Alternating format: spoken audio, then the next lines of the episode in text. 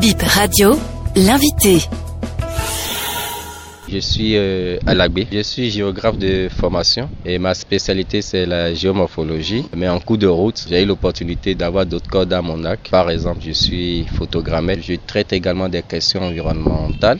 Alors, qu'est-ce que le, programme Globe? Alors, le programme Globe, c'est un programme, j'allais dire, que les Américains et les États-Unis, hein, je crois, d'Amérique, voilà, ont mis sur pied euh, depuis les années 90. C'est l'ex-vice-président, premier vice-président, je crois, Al Gore, dans les années 1994. Donc, c'est lui qui a eu cette idée ingénieuse-là de fédérer euh, tous les observateurs, en tout cas tous les habitants du monde entier dans un creuset euh, afin d'observer, voilà, afin d'observer notre environnement. Mais on ne va pas simplement observer l'environnement. Nous allons faire quoi en observant l'environnement Chacun? Où il se trouve, il observe l'environnement en prenant des données. Et pour ce faire, ce programme a doté, a mis en place des outils simples que tout le monde peut confectionner avec, euh, en tout cas, un système d'usage quand même qui permet donc euh, de, de, collecter les données d'usage. Par exemple, la pluviométrie, voir le pH de l'eau, voir, euh, observer les nuages, les caractériser euh, afin d'envoyer de, après, a dit que envoyer après ces données-là à, à, la NASA. Vous avez donné une formation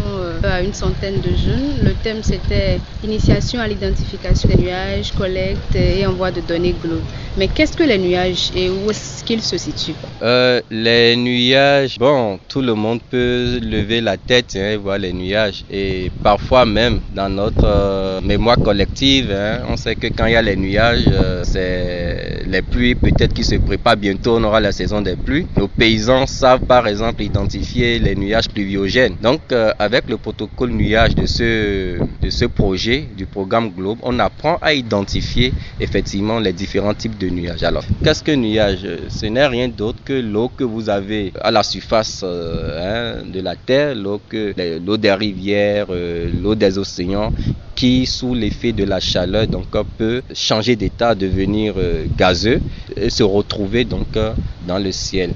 Mais quand on parle de ciel, faut être plus scientifique, on parlera d'atmosphère. Et dans cette atmosphère, il y a une partie, hein, il y a une marge, il y a une limite que les nuages ne dépassent pas le plus souvent, c'est la troposphère. Donc les nuages que nous étudions, les nuages qu'on voit au ciel se retrouvent dans ce qu'on appelle la troposphère. Et, et voilà, donc ce n'est rien d'autre que de l'eau, de la vapeur d'eau condensée, d'accord, autour de ce qu'on appelle les aérosols. Les aérosols peuvent être des particules, euh, des particules, euh, ça peut être de la poussière, ça peut être euh, de la, de la fumée issue de, des usines, tout ça. Donc tous ces éléments-là peuvent se retrouver dans l'atmosphère et servir d'agrégat et, ser et servir d'éléments d'attache à ces gouttelettes d'eau-là et former, et former le nuage. D'accord. Est-ce qu'il y a beaucoup de types de nuages et comment est-ce qu'on peut les identifier?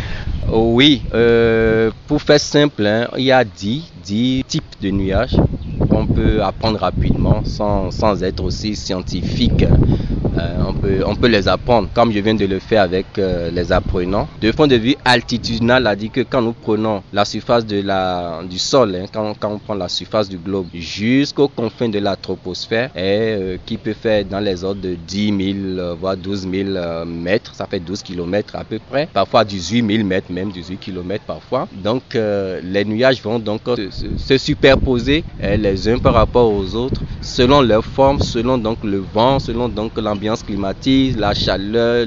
Donc il y a ces paramètres là qui donc interviennent donc dans la dans la mise en place de, des nuages. Ceci dit, comme je viens de le, noter, il y a 10 sortes de nuages et les nuages de très haute altitude. Donc si je peux aller dans cette euh, dans cette démarche là du point de vue altitude, vous avez donc les nuages de très haute altitude qui sont au nombre de trois. Ce sont les cirrus, ce sont les cirrostratus et les cirrocumulus. Ça, c'est les nuages de très haute altitude. Ensuite, nous avons des nuages de moyenne altitude, voilà, euh, qui sont au nombre de deux.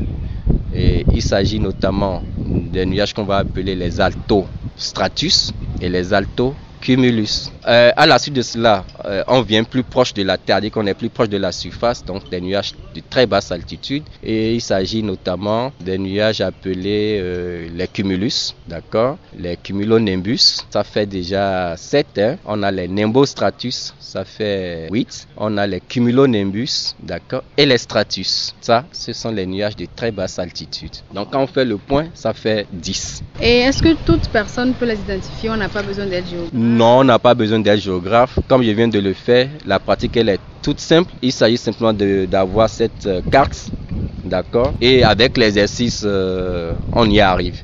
Parce que les formes sont là, il suffit donc de voir sur la carte et de lever les yeux hein, et de regarder le ciel et de les identifier. Dès qu'on s'habitue, ça devient euh, un exercice intéressant. D'accord. Vous avez dit tout à l'heure dans votre présentation qu'il n'est pas bien de boire l'eau. Oui, il n'est pas l'eau de pluie. C'est vrai, l'eau de pluie peut servir à l'agriculture. L'eau de pluie, on peut remplir avec l'eau de pluie, on peut remplir nos réservoirs de barrages et autres. Mais il est important de, de veiller à ce que cette eau-là soit analysée euh, de façon périodique, histoire d'avoir, j'allais dire, d'avoir ces caractéristiques euh, chimiques. Alors, euh, pourquoi je disais tout à l'heure, n'est pas toujours bon, hein, ce n'est pas conseillé de boire l'eau de pluie. je vous ai dit tout à l'heure que les aérosols sont des particules qui peut être de nature euh, poussiéreuse, euh, de nature gazeuse, de nature euh, de tout, à dire que de particules de tout genre qui peut se retrouver en, suspension dans l'atmosphère. Donc,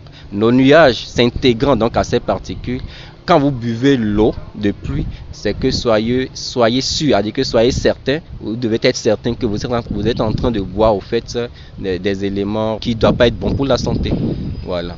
Est-ce qu'on peut en de la cuisine, se doucher avec? Euh, On aurait appris que quand on met quand même de l'eau sale sur le feu, quand ça se chauffe. Non, ici je parle de la caractéristique chimique de l'eau. Si vous mettez de l'eau acide sur le feu, ça demeure acide. Hein. parce que les nuages, par exemple, qui s'intègrent euh, au dioxyde de carbone, par exemple, peut être acide. Donc voilà on peut les traiter peut-être. On peut traiter l'eau de pluie avec les moyens, avec des outils adéquats, histoire donc euh, de, régulariser, histoire même de, histoire de, changer un peu euh, sa composition chimique et être sûr de, cette, de ce changement avant tout usage. Merci beaucoup. Je vous en prie, c'est moi.